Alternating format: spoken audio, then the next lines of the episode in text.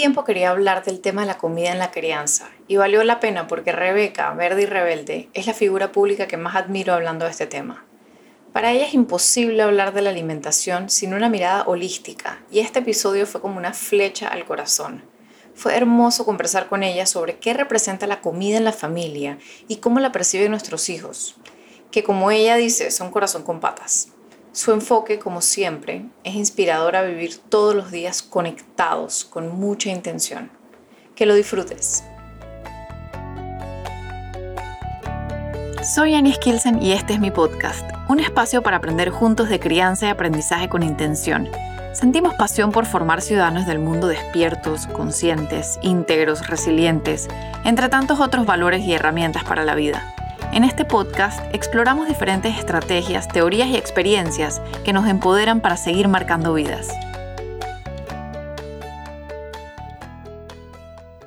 Antes de comenzar, te quiero contar rapidito que el sábado 24 de julio tendremos un taller con el objetivo de realinearnos con nuestra intención. Nos cuestionaremos algunas cosas que hacemos para realmente entender qué es lo que queremos y así trazar nuestras metas a largo, mediano y corto plazo desde el ser para después hacer. El taller tiene un costo de 110 dólares y puedes reservar tu cupo en un link que dejen en las notas del episodio. El taller será entre árboles en el Parque Omar. Tengo cupos limitados para asegurar la calidad de la experiencia. Reserva el tuyo en el link en las notas del episodio. Regálate una mañana para ti. Y ahora sí, a lo que vinimos, a la entrevista. Conmigo tengo a Rebeca Eisman, mejor conocida como Verde y Rebelde por su trabajo en las redes. Ella es graduada en estudios liberales y su segunda especialización es como coach de salud integrativa. Tiene dos hijas a quienes parió en casa y siente que esto es uno de sus logros más grandes y que le ha transformado la vida. Rebeca es autora de un libro que se llama, y recomiendo muchísimo, una Biblia en mi casa, Generación Verde y Rebelde, y actualmente empodera a familias a través de clases online a tomar responsabilidad, poner la salud en sus manos. Ella está haciendo este trabajo invaluable de poner la salud en las manos de las personas y de sus familias. Y por eso agradezco muchísimo que estés acá. Gracias, Ani. Muy emocionada de estar acá contigo. Finalmente. Bueno, la última vez que esta, esta, esta, entrevista estaba programada como para enero y casi te perdemos. Sí, literal. Eh, fue como en ese momento que me escribiste, dije, estoy un poquito enferma. un detalle, pequeño detalle. Sí, I can't get out of bed. No puedo parar de la cama. Sí, súper fuerte, pero nada, los tiempos de Dios son perfectos y estoy súper feliz de que estés acá. Em, y quería como, em, tenía ganas de hablar del tema. Bueno, quiero enfatizar antes de comenzar que, ¿por qué recomiendo Generación Verde y Rebelde? Y por qué es una Biblia en mi casa. Em, la primera parte del libro, y lo venden, en Panamá lo venden en varios lugares, eh, creo que también está en Amazon, ¿verdad? Sí. Becky. Sí. Ok. Em, es, la primera parte es toda, o sea, literalmente te lista todas las comidas. O sea, te lista porque sí, porque no, qué hace, qué no hace. O sea, esto puede ser sano por estas razones, pero comido en exceso está, o sea, cada comida, cada grano tiene una sección. Entonces, es súper como extensa esa parte, es como una Biblia y luego vienen recetas que son deliciosas, hay unas que son como, que siempre están tan dog-eared, no sé cómo se dice, como dobladitas. Em, en, mi, en mi libro, que es, por ejemplo, la, el, té de cúrcuma, la, el, el, turmeric latte, es como un clásico aquí, lo tengo siempre ahí como dobladito. Em, en general está vuelto ñoña, me encanta cuando mis libros están vueltos ñoña, así que significa que están siendo vividos usados, así que muy recomendado. Así es. Eh, y la razón por la que quería pedirle ayuda a Becky viene desde un lugar personal, desde una necesidad que tengo en casa ahorita, em, pero no quería como quedar ahí porque yo sé que ella tiene como un conocimiento más allá y entonces quería como indagar. Y es el tema de cuando nuestros hijos no quieren comer. Entonces yo sé que hay estrategias de ¿sabes? De cómo esconder los alimentos, ¿sabes? Cómo les vas haciendo probar, ampliar el paladar y cómo, em, yo que sé, hay mil estrategias online porque he buscado muchas, pero siento que va más allá y eso es lo que quería como que nos contaras hoy. Sí, sí. Y yo creo que, que es un tema espectacular porque realmente va más allá, va mucho más allá de lo físico, eh, la alimentación en casa y en familia. Y, creo que podemos empezar por entender que el niño, primero, es un espíritu soberano, ¿no? El niño es una persona, una personita aparte de uno mismo. Entonces, una de las primeras cosas que tenemos es que sacar nuestra experiencia personal, o sea, sacar nuestras historias eh, cuando vamos a criarlos a ellos, cuando estamos acompañándolos a ellos, dejar de meterlo, de tomárnoslo personal, porque realmente, ¿qué pasa? Muchas, muchas mamás, y yo caía en eso antes también, como que si había un rechazo, tú sientes ese rechazo como si fuese hacia ti. A ti sí. yo no te vas a sentar en la mesa diciendo que es como que, ¿cómo no te vas a sentar en la mesa? ¿sabes? sí, o yo, no me gustó, esto es una porquería, esta sopa, o, esta, esta pasta te quedó malísima, y es como, ¡oh! te parte el corazón, se acabo de pasar 45 minutos, una hora y media haciendo esto, y cómo es posible, y uno se va molestando, y entonces empieza la lucha, eh, que ahí es donde no queremos estar en esa lucha, porque esa lucha es lo que refuerza el comportamiento. Entonces, eso es lo primero, entender que el niño es un espíritu aparte y nada de lo que hagan los niños tiene que ver, tiene todo y nada que ver con nosotros, porque realmente no tiene que ver con nosotros, pero está ahí para ser un espejo, para ver, ya va, ¿qué está gatillando esto en mí? ¿Qué está moviendo? ¿Qué emociones me está trayendo?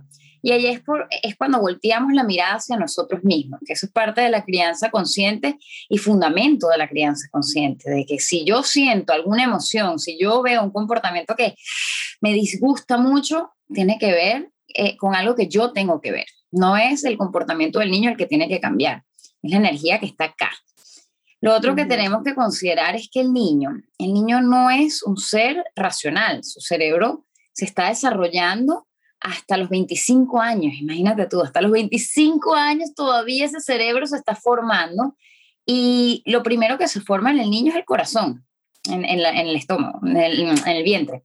Hasta la panza. Es el corazón y hasta el intestino cuando nace, eh, el niño está poco desarrollado, realmente todavía necesita la leche materna, para, porque la leche materna es un tejido que va a ir recubriendo ese intestino y ayudando a su formación, necesita contacto con, su, con el afuera para ir generando su microbioma, pero lo que sí está bien formado es el corazón. Y si no se forma, el niño, hay un aborto espontáneo, hay algo, no, no van a hacer o tiene problemas graves. Entonces, el niño es un corazón con patas, yo digo. Entonces, ¿cómo conectamos con ese niño? Con el corazón. Los adultos, por sí en nuestra generación, han sido criados para, para no sentir, ¿sabes? Para no entrar Para hacer. Para hacer, para pensar, para racionalizar, para la lógica, para el deber ser, para el, condicionamiento y la cantidad de historias que tenemos encima, desde que somos pequeñitos hasta que seguimos creciendo. Y cada vez eh, el mundo, por así decirlo, nos ha llevado a desconectarnos de este centro de poder. Y esto lo hablamos en Criando un Verdecito de los tres cerebros, la importancia de considerar los tres cerebros en la crianza y en la salud integral. No hay salud si no hay una armonía entre el cerebro-mente, el cerebro-corazón y el cerebro-intestino. Y son cerebros porque están, pueden cambiar, pueden transformarse, emiten y reciben información. Y ya sabemos, gracias a la ciencia, que el corazón manda más señales a la mente al, que la mente al corazón. Eso es increíble. Increíble. Eso me voló la cabeza. Y que la eh, frecuencia electromagnética del corazón se expande hasta 5 o 6 pies allá. Entonces, ¿qué pasa? El niño tiene el corazón ultra desarrollado, ultra activo, es puro corazón, es pura intuición.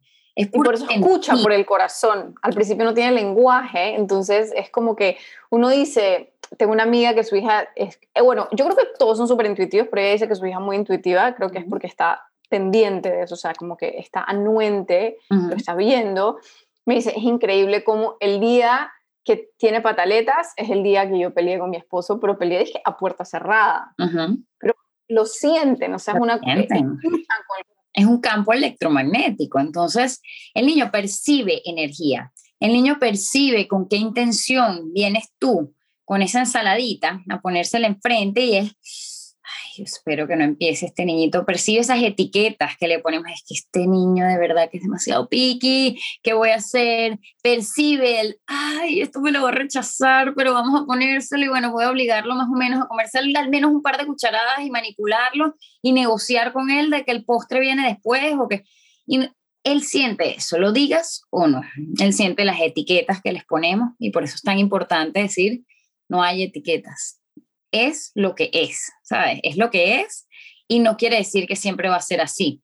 Quiere decir que estoy abierta a que el niño me enseñe qué necesita, a que el niño me enseñe quién es ese espíritu libre que, que necesita de mi acompañamiento y guía, pero no necesita de mi control, porque el control no es conexión. Entonces ya si nosotros lo servimos desde el punto de se lo tiene que comer todo, ¿sabes? Esto es lo bueno para él porque esto es lo que él necesita y tal ya siente esa presión, ya siente esa, esa energía de, de, control nuestra parte y ¿qué pasa? Genera un rechazo, porque ningún espíritu libre quiere ser controlado. Controlado. Quiere estar conectado. Entonces es importantísimo para nosotros, los adultos, eh, que sí tenemos emociones, sentimientos, ¿sabes? como cualquier ser humano, que conectemos, que conectemos acá y que realmente sintamos esas emociones, nos demos permiso, porque si no, no les vamos a dar permiso a ellos. ¿Cómo, ¿Cómo uno va a servir de un contenedor si no somos ni siquiera un contenedor para nosotros mismos?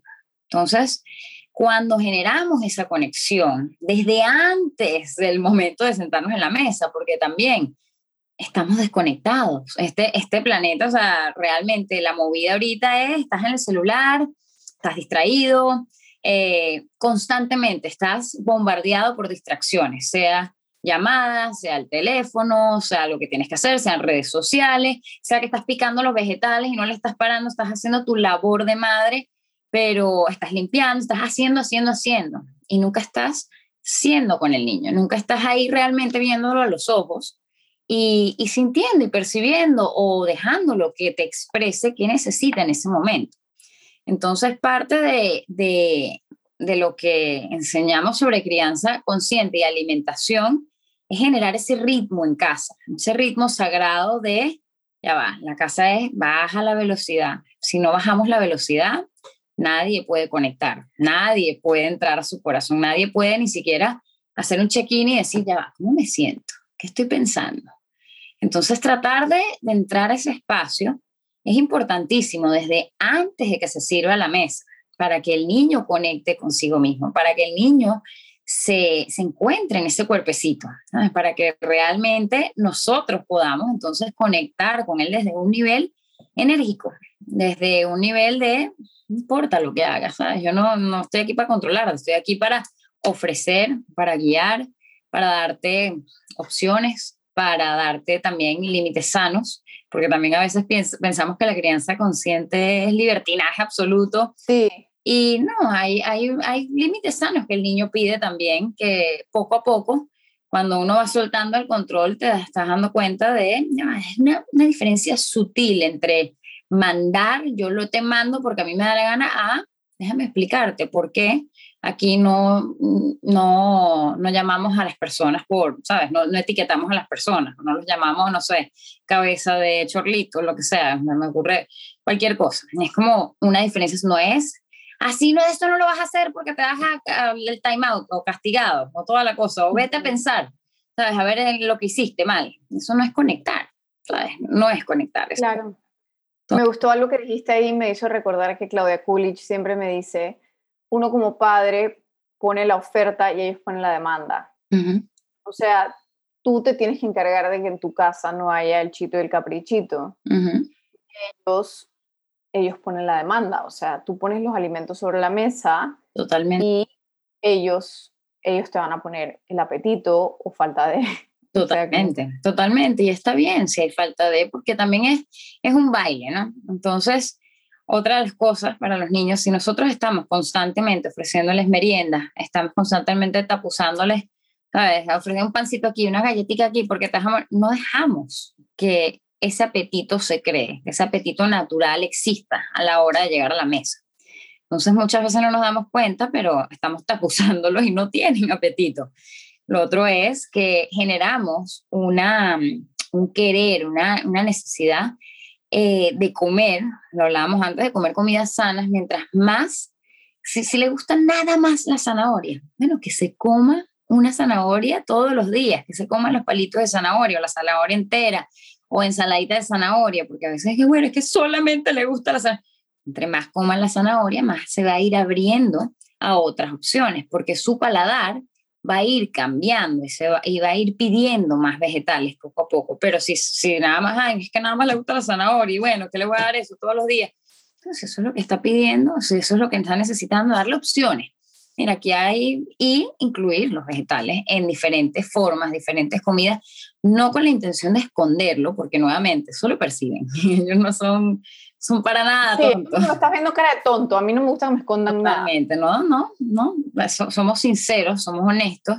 No, hice esta cremita y para mí la regla en casa es probar, es probar. No te lo tienes que comer, pero sí, por favor, pruébalo, porque lo peor que puede pasar es que no te guste eh, y, si, y si de verdad no te lo puedes ni tragar, lo escupes a un lado, a mí no me importa que lo escupas a un lado, pero ¿qué es lo mejor que puede pasar? Que aprendiste a comer algo nuevo y descubriste algo que te encanta, como a mi hija mayor le encanta el pimentón rojo crudo, los espárragos le fascinan, entonces el alcachofa, entonces eh, son cosas que quizás al principio se veían jamás, o, o, uno mismo tiene esos paradigmas de que esto no es para niños, que es lo que me está gustando en los espárragos.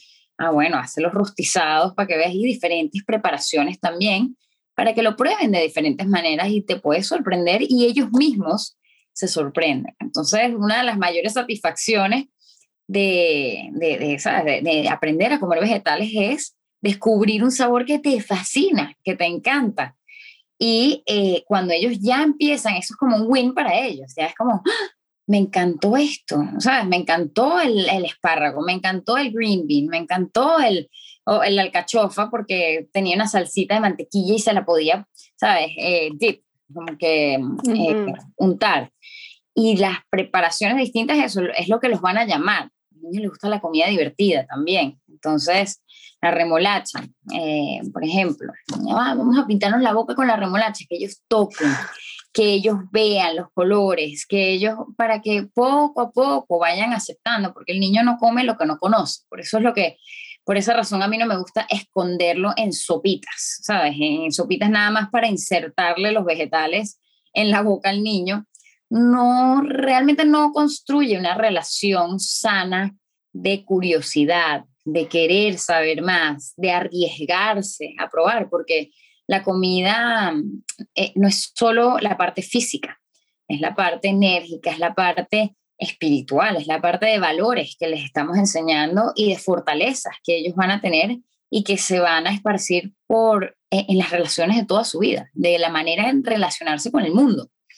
Porque claro. es eso, y, y, quizás empecemos, bueno, ok, ahorita busca dónde está, ¿sabes? ¿Dónde está mi hijo ahorita?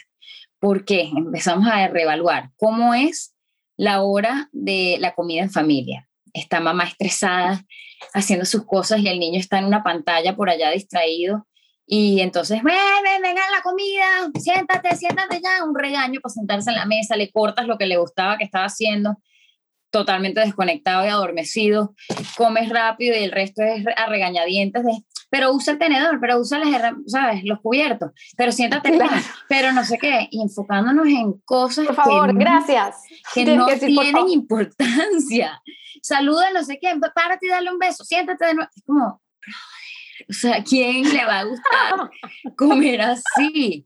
Apúrate, que nos tenemos que ir. Además, entonces, es un estrés y una desconexión alrededor de la mesa que crea en sí una mala experiencia.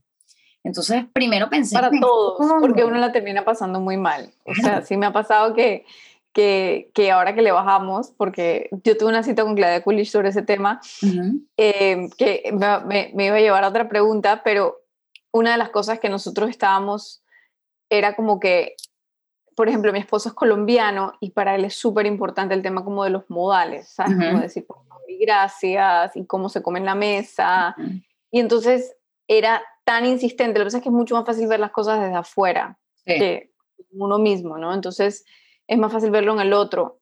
Me pasaba que yo lo veía y era como que ay, cállate. ¿Sabes? Como que a mí me estaba pasando que ya estaba como que, déjalo comer tranquilo, si quiere comer con la mano ya está, ¿sabes? Como que me estaba pasando eso por un, por un lado.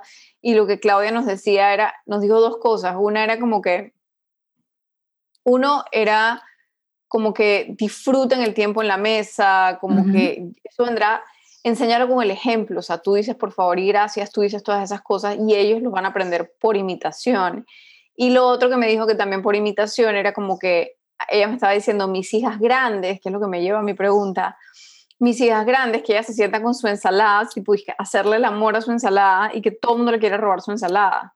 Totalmente. Eh, entonces, como que lo que me lleva a mi pregunta como que sea un tema con la edad, porque lo que yo siento con mi hijo es que esto es como un trabajo de paciencia y como una fe ciega, o sea, como que ahorita estoy haciendo las cosas, pero como todo con los niños es como a mediano o largo plazo. Sí, totalmente. es una... Ahorita se siente como que este man hace lo que se le da la gana y aquí no hay reglas y aquí se ve así. O sea, si ves mi, mi, mi situación de, ¿sabes? No situación, la palabra no situación, o sea, si, si ves como de una mosca en la pared mi casa a la hora de la comida, uno se para y luego se quiere volver a, sentar y el otro está negado que quiere seguir haciendo rompecabezas, pero poco a poco dije, pero acompáñame nada más, ven y siéntate conmigo y me acompaña, entonces viene y se sienta, o sea, como que es este, como tú dices, como un baile. Y a veces hay que modificar, por ejemplo, eh, yo estaba teniendo la experiencia de que, bueno, regresaban de, estaban con una, una tutora y te salían a las 12, 12 y media, yo tenía como el almuerzo listo y cuando llegaban yo asumía que ellas tenían hambre. Yo, bueno, dos y media, una, vamos a comer. Y me di cuenta que era como un fracaso, no tenían hambre, era, ni siquiera era picky sino simplemente como desinterés, como aburrimiento.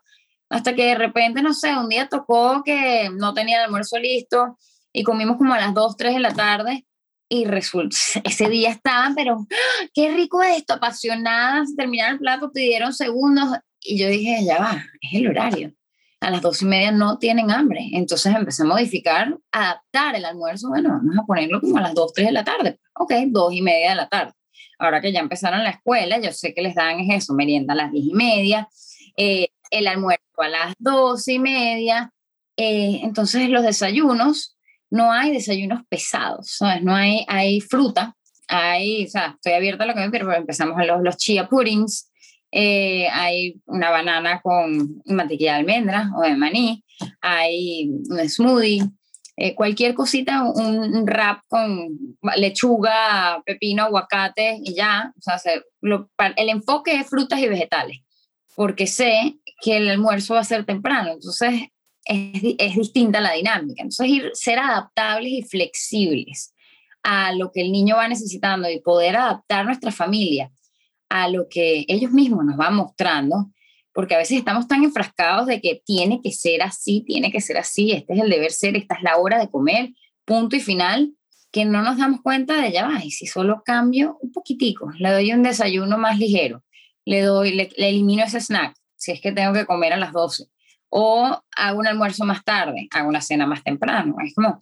es modificar y ser flexible ante, ante lo que va presentando la familia como necesidad. Y si no está funcionando algo, ver de qué manera puedo cambiar esto, de qué manera puede haber mayor interés por venir a la mesa.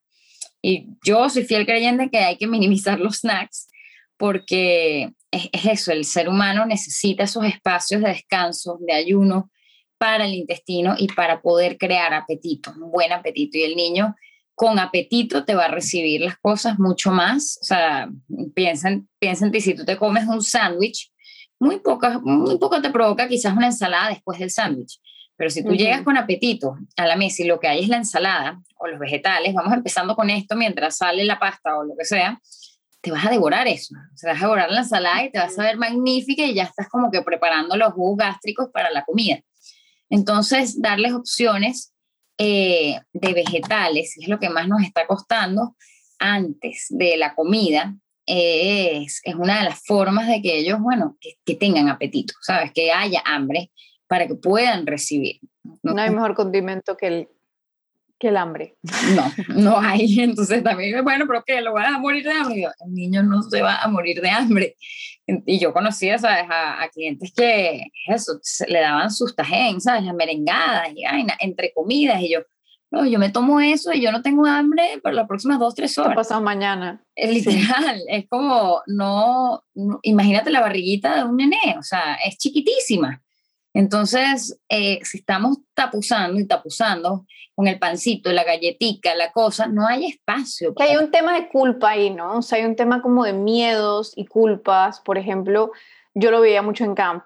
Mi tema, por ejemplo, el tema que yo he estado descubriendo en el tema crianza consciente con mis hijos y la razón por la que me estresaba tanto y se la estaba pasando a ellos, em, que ya dejó como su heridita, es algo que como que estoy tratando de, de, de como que sanarla, porque sí como que les generé ese estrés alrededor de la comida, em, era porque yo veía como que los picky eaters en camp y yo pensaba como que a mí no me va a pasar eso. ¿Sabes? Como desde el ego, como que a mí no me va a pasar eso. O sea, mis hijos van a comer de todo, mis hijos no sé qué, hará. Entonces, como que al ver que eso no estaba pasando, me comenzó como a estresar. Como que entonces pasas hambre hasta la próxima comida y va a haber la misma comida, lo mismo que había almuerzo, lo que te vas a cenar y X, puede que sí, pero no desde esa actitud, ¿sabes? Como de, entonces lo que te vas a desayunar mañana y no sé qué, y como este, este Ay, control. Sopa de desayuno. así estaba, pues, así me puse, hasta que llegó un punto donde dije, ya va, esto no se siente bien. Entonces ahí fue como que busqué un poco de ayuda eh, y, me, y me di cuenta de eso. Y por ejemplo, en camp lo que pasa, o sea, lo que yo he visto es que padres me dicen como que, por ejemplo, casos extremos, ¿no? O sea, una mamá me dice, mi hijo solo come pollo, KFC y pancakes. Como que ese es su menú, a eso se limita y cuando no come lo disustajen. Sí. Entonces, em, como que, pero ¿desde dónde, desde qué lugar yo le doy los, los pancakes y el chicken finger? De miedo de que no coma. ¿Y de cuál es la etiqueta también? La etiqueta que ya le pusiste, mi hijo solo come esto quién se lo ofrece, ¿sabes? ¿Quién es el que compra esto y quién, quién hizo ese menú? ¿Desde dónde llegó al niño a tener ese menú, en realidad? Entonces, también esa etiqueta eh, es importantísimo quitarla, de que mi hijo es picky, mi hijo, eh, los niños escuchan, los niños perciben. Y si, y si nosotros etiquetamos, ellos van a, a vivir para esa etiqueta, van a demostrarte que sí son esa etiqueta. Entonces, mi niño es travieso, mi niño es contestón, él es el rebelde, él es activo, él es flojo. Todas esas cosas son, ¿sabes? Son como eso, vamos insertando en el cerebro de los hijos, etiquetándolo, este es el inteligente, ¿no? Este es el más brutico, ¿no? Este tiene problemas de aprendizaje, ¿no? Este... Y por eso es tan importante no estarlos diagnosticando y entender que el ser humano pasa por ciclos. Mira, mis hijas pasaron por una etapa donde, bueno, aguacate, les encanta el aguacate, tal, y de repente hubo un tiempo que ay, no quiero aguacate. Ahorita Galeana está que no, le saca el aguacate a la ensalada y a los sándwiches y eso no me estresa, pues agarra y el guacamole perfecto, pero como que no le está agradando el, el aguacate ahorita. Y, ok, está bien, no, no te lo comes. Y de repente, Cela también pasó por eso. O sea, que le encantaba el brócoli, brócoli, brócoli, y de repente no podía ver brócoli en pintura. Y eso está bien, porque nosotros también pasamos por eso, ¿sabes? Como como adultos hay momentos donde tenemos el FAR con la toronja. Ay, quiero toronja todas las mañanas. Y estás fascinado con la toronja y de repente, la, ¿sabes? al mes que viene ya estás fastidiado. Ya no quieres más toronja, ya ¿sabes? empezaste con un FAR por la banana, qué sé yo. Entonces, entender que hay ciclos. Hay momentos no nos provoca lechuga. Bueno, vamos a dar otras opciones. Vamos a, a, buscar, no sé, Brussels sprouts. Vamos a activar el menú de manera distinta. Voy a picarlo de manera distinta. Voy a prepararlo de manera distinta. Eh, las niñitas descubrieron que les gustaba la ensalada César. Entonces, bueno, aprendí a preparar como una salsa tipo César con capers, alcaparras, con una mayonesa, con queso manchego, no sé qué o sea, la sensación era, dame más, más. Y me pidieron esa ensalada por dos semanas seguidas, de kale con la, la salsita esta de tipo César. Y después no la querían ver en pintura. Después era con, ah, fastidiadas y ya me toca a mí, ¿sabes? Activar la creatividad y ponerme a hacer otras cosas o darle un descanso a eso que le gustaba tanto. Eh, y, y, y, encontrar otra cosa que les empiece a gustar, ¿sabes? De, de igual manera. Entonces, entender que pasan por ciclos, que no siempre les va a gustar la misma comida, que a veces le van a agarrar tirria a algunas cosas, no les va a provocar, aunque nos parezca loco, pero nosotros también pasamos por ahí. Es como, ah, eso, eso es lo que te iba a decir, que a mí me pasa que, por ejemplo, mi hijo tiene un rechazo campal al arroz con pollo, que era como una comida que se comía muchísimo en mi casa. Y en mi casa, y entonces yo lo que pensaba era, bueno, si no le gusta el arroz con pollo, ese día no come y ya está, ¿sabes? Como que, bueno, sopa de hambre. Y después, fue, después fue como que, después me puse a pensar, a mí no me gusta la lasaña, nunca me ha gustado, desde chiquita no me gustaba la lasaña, no sé, tengo una cosa con el queso derretido, me da asco. Em, también, por ejemplo, no soy fan de la cebolla cruda. No soy tan fan del tomate. O sea, como que lo veo en las ensaladas. El tomate siempre queda ahí. Los cherry, no, es como... Sí, como que nunca he conectado con ellos. Entonces dije, ¿cómo me sentiría yo de que, por ejemplo, en mi casa, cuando yo decía, cuando había lasaña, que yo decía, es que me muero de pena, pero no me gusta. O sea, como que eh, adulta, cuando hacían lasaña era como que una pena horrible porque obviamente yo, yo quiero generarles el placer que es para ellos que uno coma con gusto, pero es como que oh, odio la lasaña. Entonces comencé a pensar y dije, ellos también tienen derecho de que, como tú dices, temporalmente no les guste cierto alimento, evitar decirles que a él no le gusta el arroz con pollo. Sí, bueno, le preparo el arroz y le pongo el pollo aparte, qué sé yo. Ajá, exacto, como que dejar ir, porque yo estaba como súper enganchada con eso y también me pareció súper interesante lo que me estabas diciendo antes de que comenzáramos a grabar, que me estabas diciendo de que también hay otras cosas que pueden influir en el apetito. Me estabas hablando como de los minerales. Totalmente. Un niño es eso, un niño deficiente en ciertos minerales, en nutrientes, te va a recibir menos comida, que menos tipos de comida que el que está bien nutrido. Un niño que no tiene, que tiene una disbiosis, que no tiene un microbioma realmente bien poblado, va a percibir las comidas de manera distinta. Entonces, por eso es tan importante asegurarnos de que eso, reciben los minerales, los nutrientes, las vitaminas que necesitan. Quizás hacerles una prueba de nutrientes con el pelo. Eh, vas y te, indican, mira, tiene metales, si tiene metales pesados, eh, sean por el ambiente o vacunas. Eh, básicamente saber a dónde estamos, dónde está su salud. Para eso sirven los exámenes y, ver si hay una deficiencia, porque al corregir la deficiencia ya hay una mejor conexión entre el intestino, corazón y mente, ya hay una mejor receptividad, hay ¿sabes? una mejor eliminación, si hay estreñimiento, hay un problema. Eso es importantísimo saber, sí, que hay muchos niños que tienen estreñimiento, eh, a veces tiene que ver con la cantidad de agua que están tomando, otras veces tiene que ver con el magnesio, no necesitan más magnesio, que tantas personas están deficientes en magnesio. Eh, y, y, eso es eso, va, va, a ir adaptando el paladar del niño, el déficit de atención, speech delay, todo este tipo de temitas a nivel neurológico tienen todo que ver con el intestino. Y tienen, y, ¿sabes? Básicamente. A mí me pareció, a mí eso me voló la cabeza cuando me pasó. O sea, a nosotros nos pasó que que estábamos atravesando un periodo súper difícil con mi hijo mayor, pero súper, súper, súper difícil. Entonces, cuando llegamos donde él, porque nosotros amamos a este doctor que está en Cali, que se llama Ramón Unzueta, y fuimos a Cali a visitar a mis, mis suegros y dijimos, ay, bueno, vamos a llevar a Camilo, no sé qué. Entonces, justo yo le había hecho un examen de, no se lo había hecho todavía, pero cuando fuimos, ah, le habían hecho unos exámenes de sangre. Entonces, él vio como que cómo estaba tipo el indicador como de, anticuerpos, y me dijo, él está como en estado de alarma, o sea, está en, un estado está en un estado inflamatorio y no necesito que el examen me lo diga, míralo. O sea, y era como que siéntense a verlo. Lo que pasa es que ustedes están con él todos los días, pero siéntense a verlo. Y lo vimos por un rato y literalmente era como que el dinosaurio. ¿qué? Y de repente a la siguiente cosa, o sea, no sostenía un, o sea, ni siquiera un juego, un, un pensamiento, un, o sea, estaba como por todos lados, o sea, y él me dijo, o sea, está bananas, o sea, se man está, no quisiera vivir en esa cabeza, nos dijo el doctor. Em, y me dijo, el mismo, eh, como el, el, mismo tejido del intestino está en el cerebro. Entonces, si esa mucosa está inflamada en el intestino, está inflamada en el cerebro. O sea, él tiene el cerebro súper inflamado. Totalmente. Entonces, el examen de, de, sensibilidades y nos salió el huevo. Le quitamos el huevo. Ah, nosotros habíamos ido era por una tos. Y él me dijo, no, niña, no es la tos, mira la locura que trae. Y entonces le quitamos el huevo y a las dos semanas tuvimos que volver a Cali por un tema de, mi, de, de familiar. Volvimos como que fuimos y volvimos.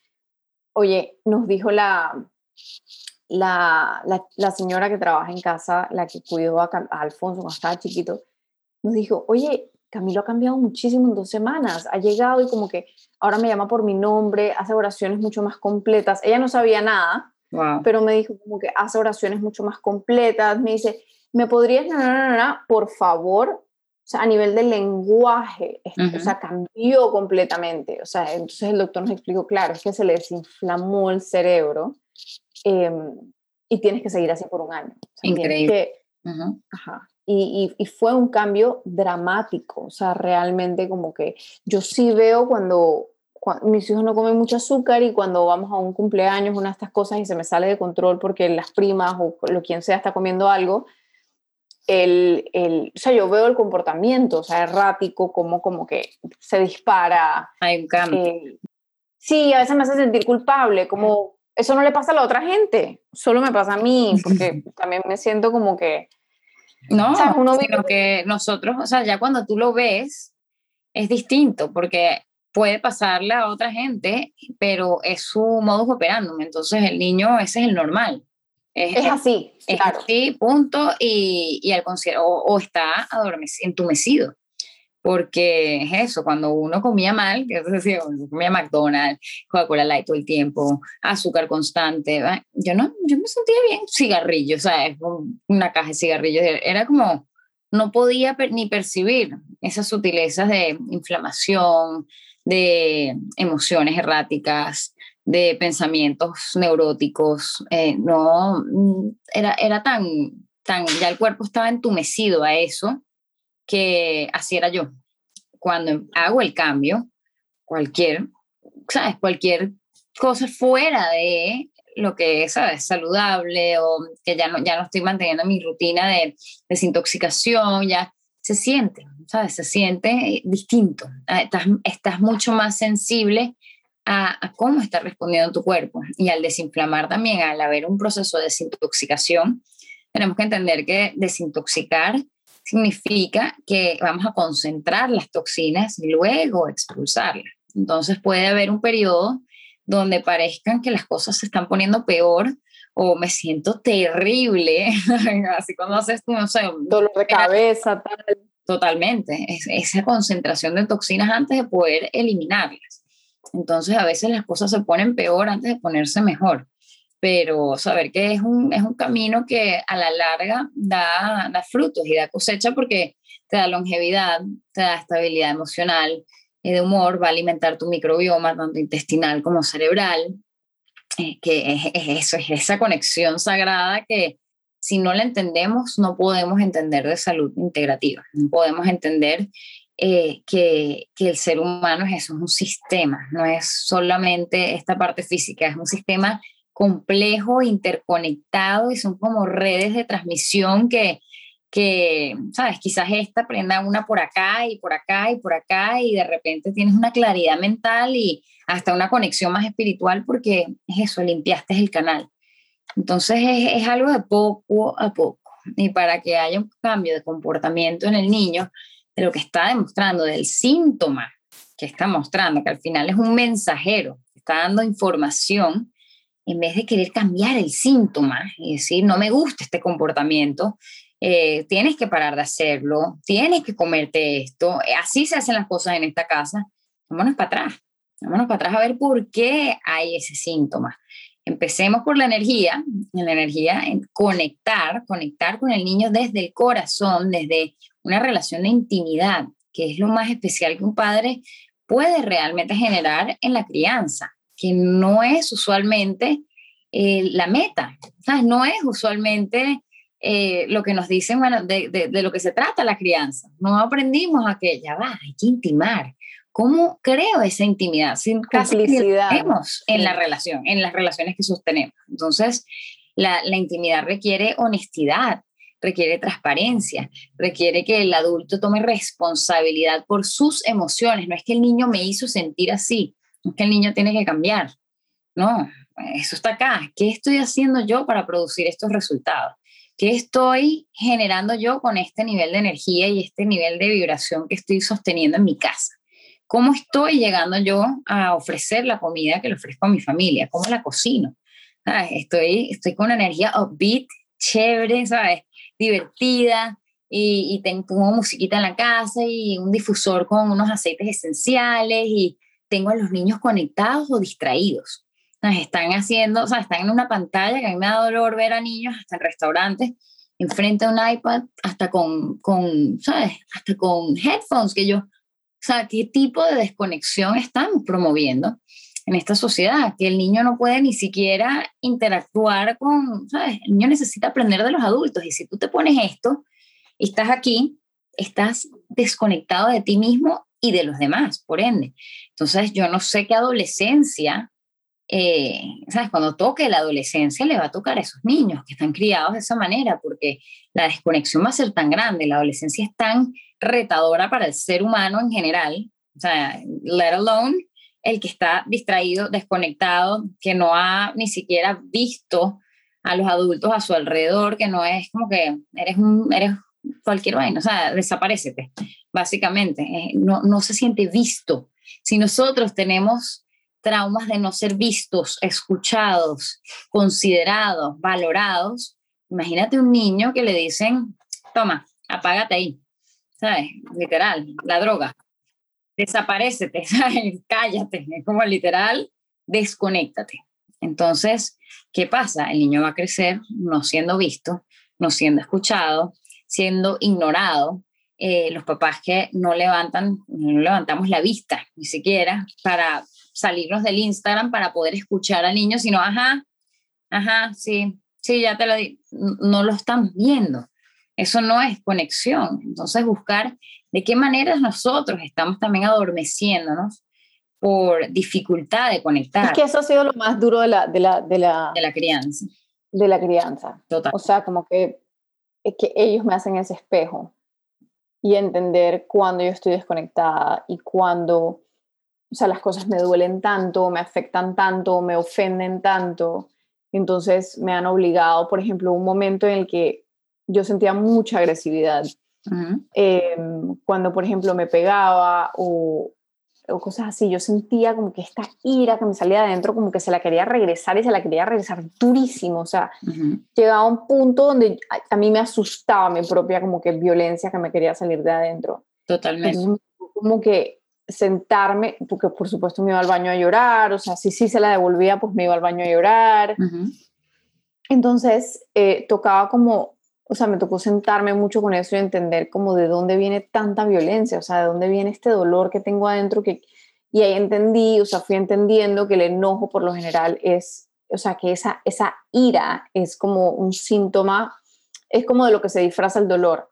O sea, cuando hay un dolor como enquistado y no, no ha sido como lavado y no ha, no ha salido. Infancia, porque al final nosotros criamos desde los hijos que fuimos y los individuos que somos. Y si nosotros no hemos lidiado con eso, no hemos buscado sanar a nuestro niño interior, nuestras, nuestros traumas de infancia, porque al final nosotros crecimos con esta violencia como la norma. O sea, a mí me dan correazos, o sea, era como... Y salimos bien, entre comillas salimos bien. Salimos bien, no, mi, o sea, realmente... Explícame lo del contenedor, porque eso es algo que yo estoy viendo en mi coaching con Daniela y, y lo de, con, también con Bombshell, como que, y fue cuando lo aprendí fue un concepto que me, que me, que me voló la cabeza, o sea, el aprender a ser mi propio contenedor para poder ser contenedor para alguien más fue como y no, eh, te dice mucho más fácil de lo que es, porque es eso, si, tú, si nosotros no nos damos el espacio y los canales para poder expresar nuestras emociones, no hay manera de que nosotros los, veamos y podemos ser contenedores para nosotros mismos al darnos ese espacio. Por eso es tan importante solo meditar, sino entrar a respirar conscientemente, a mirar, a escribir, a, a buscar, ¿sabes? A sentir, buscar activamente sentir todos los días, conectarnos con la naturaleza, darnos ese espacio, si es bailar solos, un rato, mover nuestro cuerpo y sacudir para que ese trauma, para que esa rabia, para que esas lágrimas fluyan, porque si no permitimos eso, si no entramos en ese espacio de sensibilidad, de sentir acá, no hay manera, no hay manera de conectar con el corazón con patas que estamos tratando de criar. Entonces, realmente es eso, es ir y, y, ¿sabes? darle como un martillito a esas paredes que hemos creado durante tanto tiempo y por eso es que seguramente será un trabajo de vida, de por vida, porque nos tomó, ¿sabes? 35, 37, 40 años llegar aquí, que nos hace pensar que en un mes estamos listos. Nos va a tomar un buen rato más, años, va a ser una práctica diaria de sentir, de abrir, de abrir, de expandir el corazón y permitir que cuando el niño gatille esas emociones que a mí también me pasaba, había mucha violencia que, que surgía en mí al comienzo de esas, cuando tuve a hacerla los, los, primeros años, fue una locura que yo decía, ya entiendo a las mamás que botan a sus niños por la ventana, o sea, de verdad, es una locura, era como un monstruo que tomaba poder propio porque estaba despertando esos traumas de infancia en el que yo había vivido, ¿sabes? La violencia doméstica, la violencia que hubo en contra de mí, todos los deber ser que tenía insertados en la cabeza, todas las historias de cómo debe ser, cómo debe comportarse el bebé, el bebé, o sea, eh, de cómo debe estar durmiendo ese bebé, cómo debe estar comiendo ese bebé. Entonces, todo eso, o hasta recuerdos eso de, de, a mí cuando me batieron en la cuna, ¿sabes? Eh, es, esas cosas salen y el niño está ahí para despertarlas, para que las sanemos, para que las tratemos. Y lo que no se ve, no se va a ir. Entonces, si nosotros no tomamos ese espacio de, ya, esto, esto me está moviendo, déjame ir a sentir que está moviendo, porque no hay nada bueno que yo pueda hacer aquí con el niño, ni, ni no hay nada que yo tengo que cambiar de su comportamiento. Tengo que primero servir de contenedor para mí, y luego voy a poder servir de contenedor para el niño cuando está frustrado, cuando está con miedo, cuando tiene rabia o hasta cuando tiene alegría extrema. Entonces, cuando está celebrando, porque a veces... Emociones grandes que no saben cómo... No sabemos, ni siquiera porque es eso. En sociedad nos han dicho que todas las emociones, que el sentir en general, estás triste, eres un débil, eres un cobarde, sabes, eres, sabes, qué dramático, si estás bravo, qué peligroso, qué violento, pero qué le pasa, o sea, es loca. Eh, Contrólate. ¿sabes? Tienes miedo, otra vez eres un cobarde, eres una gallina, ah, como que tienes miedo, tienes que tener, ¿sabes? Tienes que atravesar el miedo, tienes que eh, dejar de tener miedo. Y si estás alegre, eres una fantasiosa, ilusa, eh, fake llama la atención, qué sé yo, o sea, se está celebrando activamente. Entonces, darnos cuenta de que, de que esas emociones son poderosísimas y de que el niño sentirlas, saber reconocerlas y darles un nombre y servir de contenedor, que no significa darle consejos, no significa cambiar la historia, no significa, ven que mami lo va a hacer mejor, yo voy a resolver con ese niño, ya yo te voy a comprar otros juguetes. No, significa estar, estar como un contenedor, un contenedor. Que es lo más difícil, estar en realmente. Silencio, ¿ok? Porque mm. las palabras sobran cuando hay energía y conexión. Entonces, simplemente estar. Estoy aquí para ti, te veo, verlo a los ojos. Quizás preguntarle, ¿cómo, cómo se siente? Veo que estás teniendo emociones fuertes, ¿sabes? Sientes que estás triste, sientes que estás bravo, sientes que tienes miedo, eh, esas tres emociones básicas, básicas, miedo, tristeza y rabia. Si el niño aprende a diferenciar y on mix esos sentimientos, que también es lo que yo estaba trabajando a nivel personal, porque si están mezcladas, tú no sabes qué está pasando y te sales como un ataque de pánico o una explosión de rabia o violencia, porque no los has, eh, ¿sabes? No los has separado. Totalmente, totalmente. Entonces, al, separar las emociones, ahí es donde podemos accesar su poder, ahí es donde las podemos sentir, ahí es donde le podemos dar nombre y decir, ok, estoy sintiendo miedo, ok, vamos a ver qué es este miedo, vamos a atravesarlo. Y tú mismo, ¿sabes? Darte ese espacio para sentirlo a profundidad le va, va a irlo dejando pasar, ¿sabes? ¿De dónde viene? Ah, pues. Ah, llamando. ¿De dónde viene ese miedo? Buscar la raíz de ese miedo. Quizás es una historia que me estoy contando. ¿Qué otra me puedo contar? Eh, ¿De dónde viene esa rabia? ¿Será de mi niñez? ¿Será de algo que experimenté hace un par de semanas? ¿Será esa rabia con, ¿sabes? de lo que está pasando alrededor de mí, en el mundo? ¿De dónde viene realmente? Y poder reconocerla para que se vaya, ¿sabes? Para que ya no sea parte de nuestra realidad y nuestra existencia, porque al final si nosotros conectamos con algo más allá, que es el ser real, nada de esto importa, todo esto es una película y todo es una historia.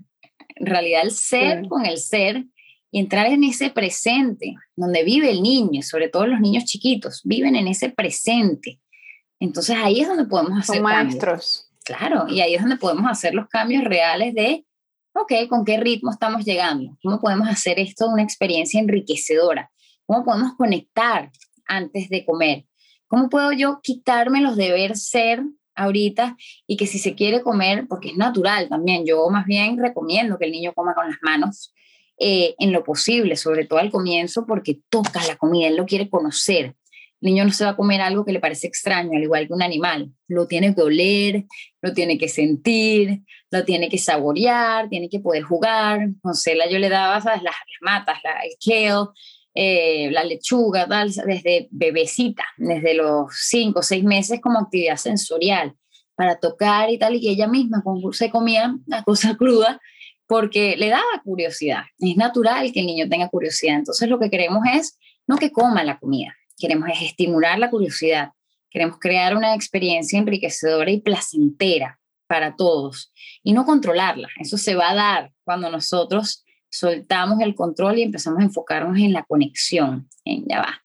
¿Cómo puedo yo estimular todos estos cerebros, no solo el intestino, corazón? ¿Cómo puedo hablar de algo, algo chévere, ¿sabes? Algo, algo que, que realmente les importa a ellos. Ay, ¿tú sabes de dónde viene esto? Adivinen qué es eh, la remolacha, es una raíz, ¿tú sabes? o hablar de los colores de la comida. ¿Para qué creen que sirve la, la comida roja, o la amarilla, o la verde, o la azul?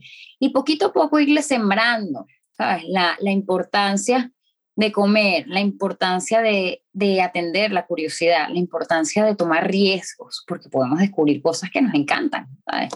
Si yo, no, si yo nunca me trepo un árbol, no voy a saber si lo puedo trepar, ¿sabes? Entonces, eh, se va a ir regando por toda su vida y por la manera en que el niño se relaciona con la vida. Y eso es lo que nos importa, más que que se coma el brócoli esa noche. Mucho más que eso. Totalmente. ¿Cómo me costó llegar ahí? Es, es, es, tanto más un proceso de crecimiento para nosotros.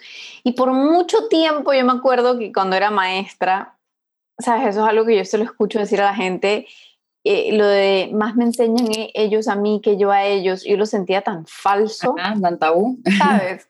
Como que lo dicen como porque, porque está de moda, por decirlo. Sí, pero suena bonito. Ajá, y porque yo posiblemente lo había dicho cuando era maestra y posiblemente lo dije en camp, como ellos me enseñan más a mí, pero ahora es como, o sea, no, tengo nada para enseñarles, o sea, todo ha sido como que el crecimiento a partir de los totazos, o sea, de, de, realmente em, encontrarme con las paredes de, de ellos y luego entender eh, esas paredes están ahí porque yo qué energía les estoy tirando que ellos les está tocando levantar esa pared. Totalmente. Em, totalmente. El niño está en, en, survival mode donde está creando esa personalidad para poder seguir adaptando y sentir que pertenece.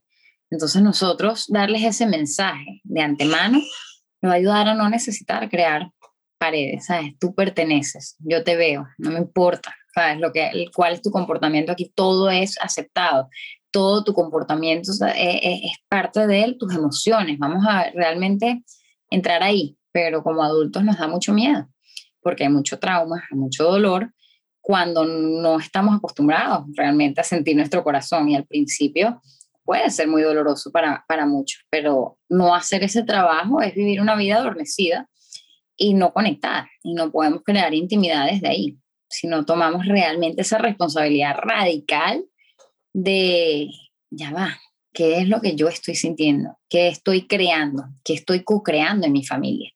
Porque viene de aquí. Y al final es eso, ellos están ahí para, para, para son las flechitas de, ajá, aquí y aquí y aquí, y no hay escape, no hay escape, hay que atravesarlo y, y hay muchas herramientas para ello y necesitamos apoyarnos en, en ellas, en, en las herramientas que tenemos para poder sentir, para poder ya realmente conectar con nosotros mismos y generar esa conexión íntegra y transparente. Con Real. totalmente. Cuéntame de tu curso eh, Criando un Verdecito. Ay, Criando un Verdecito es nuestro bebé. Empezó en persona con un grupito de 25 personas en Panamá. Eh, y en Criando un Verdecito tratamos, ahorita estamos reestructurándolo porque es eso, va desde la preconcepción hasta el embarazo, parto, eh, primera, primera inmunización natural que tiene el niño, a la introducción de los alimentos, a los ritmos y tradiciones que creamos en familia, cómo no, eh, eh, cómo salir de ese patrón de hábitos, de lo que hacemos habitualmente, porque eso no es consciente. Entonces, crear rituales, crear y celebrar nuestras propias tradiciones, reevaluar, ¿qué es lo que yo quiero para mi familia? Eh, para no simplemente, bueno, es Navidad, y bueno, sí, es esto, porque el niño necesita ese anclaje, ese, ya va, ese sentido de esto, esto es importante. De ritual. Pues ese mundo, y esto es una tradición para mi familia. Y, y, siempre vamos a esto por esto, ¿sabes? No, no simplemente el hábito. bueno, lo hacemos, yo no sé por qué. O hay que desayunar porque, bueno, no te puedes ir al colegio sin, sin comer, ¿sabes? Métete esta arepa, ¿sabes? Como que realmente por qué estamos haciendo las cosas y qué podemos flexibilizar y qué, dónde están los, los, límites sanos y, sutiles que yo pongo a mi familia sin generar un sentido de autoridad y obediencia y sumisión.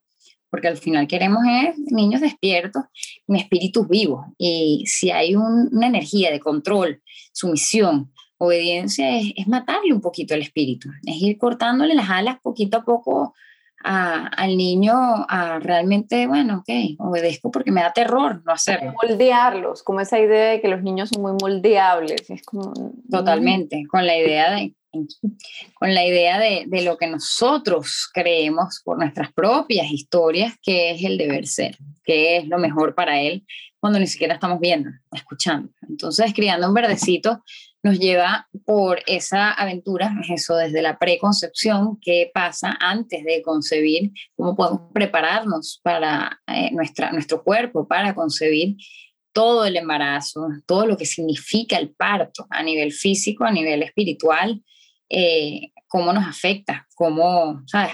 tanto a la mujer como al bebé. Qué hacemos durante el parto, qué pasa en el posparto, cómo, cómo nos adaptamos a crear esas familias, porque hay cambios por todos lados, a nivel de mujer, a nivel del bebé que acaba de llegar al mundo y a nivel familiar y la dinámica. Es como, wow, inusualmente nos preparamos para eso, nos preparamos quizás para el parto, quizás para la lactancia, si tuvimos suficiente... Eh, suerte. Personas, sí, suerte y personas que no, no, nos informaron bien de las cosas importantes, pero para la crianza, muy pocas personas nos hablan de, ya va, así como tú te quieres preparar, un mecánico, ¿sabes? Se tiene que preparar antes de poder arreglar un carro, un médico antes de poder ejercer, se tiene que preparar, mío, te estás embarcando un trabajo, o sea, un poco de años, por lo menos, ¿sabes? 18 años y realmente si consideramos que los hijos son hijos toda la vida, mucho más, ¿qué te hace pensar que no hay una preparación previa? ¿Qué te hace pensar que no hay una automirada y estudio propio que hacer antes de tener a estos niñitos? Y si ya los tienes, bueno, hay que activarse, hay que, hay que catch up. Realmente hay herramientas, hay recursos para una crianza consciente y no simplemente una crianza desde como me criaron a mí, porque todos sabemos que, bueno, yo quiero hacerlo diferente a mi mamá por esto y esto y esto, pero muchas veces es la respuesta a traumas y entonces hacemos lo contrario, pero Exacto, igual termina siendo más de lo mismo, porque es una reacción a, es, una reacción, es el otro lado. Totalmente. Entonces yo no les voy a gritar, es como, por ejemplo, alguien que, que tuvo mucha escasez en su infancia, entonces yo les voy a dar todo. Totalmente. Entonces, peco, pero de lo contrario. entonces... Totalmente. Entonces, ver eh, dónde está el anclaje dentro de mí para, para poder realmente conectar con el niño y dejar, también permitir eh, que, que, el niño me muestre, ¿sabes? Hasta tener esa apertura de que el niño me va mostrando, de que esto es un camino en el que nos estamos acompañando, es un baile donde yo voy, hay un flow, entramos en el flow y en la liviandad de la crianza, que no siempre es fácil, porque es eso, las relaciones en general no son fáciles, pero tiene mucho que ver, mucho más que ver con nosotros mismos que con ellos. Entonces, eh, sí, hay que, hay que prepararse y, creo que eso, Criando en Verdecito, es como un mapa de... de okay. Yo tengo una amiga que lo tomó y lo amó. Yo le tengo Hablamos de los tres cerebros, de la inmunidad, de cómo, cómo realmente eh, alcanzamos inmunidad real. Y es eso, hablamos mucho desde la parte y la sabiduría que nos ofrece el conocer que hay un cerebro-mente, un cerebro-corazón y un cerebro-intestino y que si enfocamos esos tres puntos energéticos importantísimos que, tenemos y esos órganos en nuestro cuerpo, eh, podemos realmente alcanzar una armonía, una armonía y una congruencia en nuestra vida eh, y de cómo estamos respondiendo a, las emergencias que trae la crianza o a las emergencias que, que traen eh, ciertos sustos, malestares, las caídas, todo, cómo abordamos, todo es cuestión de perspectiva. O sea, yo antes de, estudiar bien qué es una fiebre, qué, qué, qué significa en el cuerpo una fiebre, eh, o qué significan los moquitos constantes, no, ¿sabes? Uno le da una pepa o lo que sea, ¿sabes? Realmente, ay, sí, está enfermo, un antibiótico, listo. Cuando realmente nos, no entendemos que el cuerpo es perfecto, el cuerpo, estos son síntomas, y si nosotros callamos los síntomas, como es acostumbrado en la sociedad hoy día, no estamos aprovechando esa oportunidad de, de, realmente ir más allá, de realmente ir a la raíz y decir, wow, el cuerpo habla. Pero yo no lo quiero callar, yo lo que quiero es ver qué pistas me está dando para ir más allá, al igual que los síntomas del comportamiento. ¿Qué pistas me está dando esto? ¿Qué mensajes sagrados tiene este comportamiento para mí? Para yo poder responder y no estar reaccionando constantemente y sintiéndonos que estamos tropezando constantemente. Entonces, sí, eso es lo Totalmente. Totalmente. ¿Y cuándo es el próximo? Es pronto, creo que va a ser en junio, entre junio y julio, y, y son seis semanas. Pero lo, voy a, lo voy a coordinar para que cuando estén escuchando este, este episodio puedan, después me confirmas la fecha, puedan de repente entrar a un link directamente en las notas del episodio. Igual siempre estamos haciendo masterclasses, pues así de clases de tres horas con su guía. Ahorita hicimos uno de una mirada profunda a la inmunización, hicimos los tres cerebros. Ahorita vamos a tener el de rupturas con altura, que no solo es en relaciones, es rupturas con tantos aspectos en nuestra vida, eh, de cómo conllevar esa, esa ruptura. Y, bueno, después creando un verdecito que es eso. Estamos evaluando si hacemos un pre y un post para, porque hay personas que dicen, bueno, pero ya yo pasé por la etapa de embarazo tal y tal, pero igual es importante conocer, porque hasta es importante conocer cómo fue nuestro proceso, ¿sabes? De nosotros en la, mamá, en la barriga de mamá, nosotros al momento en que mamá me parió, cómo me parió. ¿Qué pasó ahí? ¿Me pusieron una incubadora? Sí, no. Eh, me, entrenaron para, para, dormir, me dejaron llorar solo, porque ahí entendemos muchos de los traumas que llevamos por dentro, muchas de las reacciones que tenemos con nuestros hijos desde los niños que fuimos nosotros. Entonces, si no miramos eso, no hay, hay muchas cosas que no se van, ¿sabes? Que no, que no logran salir si no les damos esa, esa voz.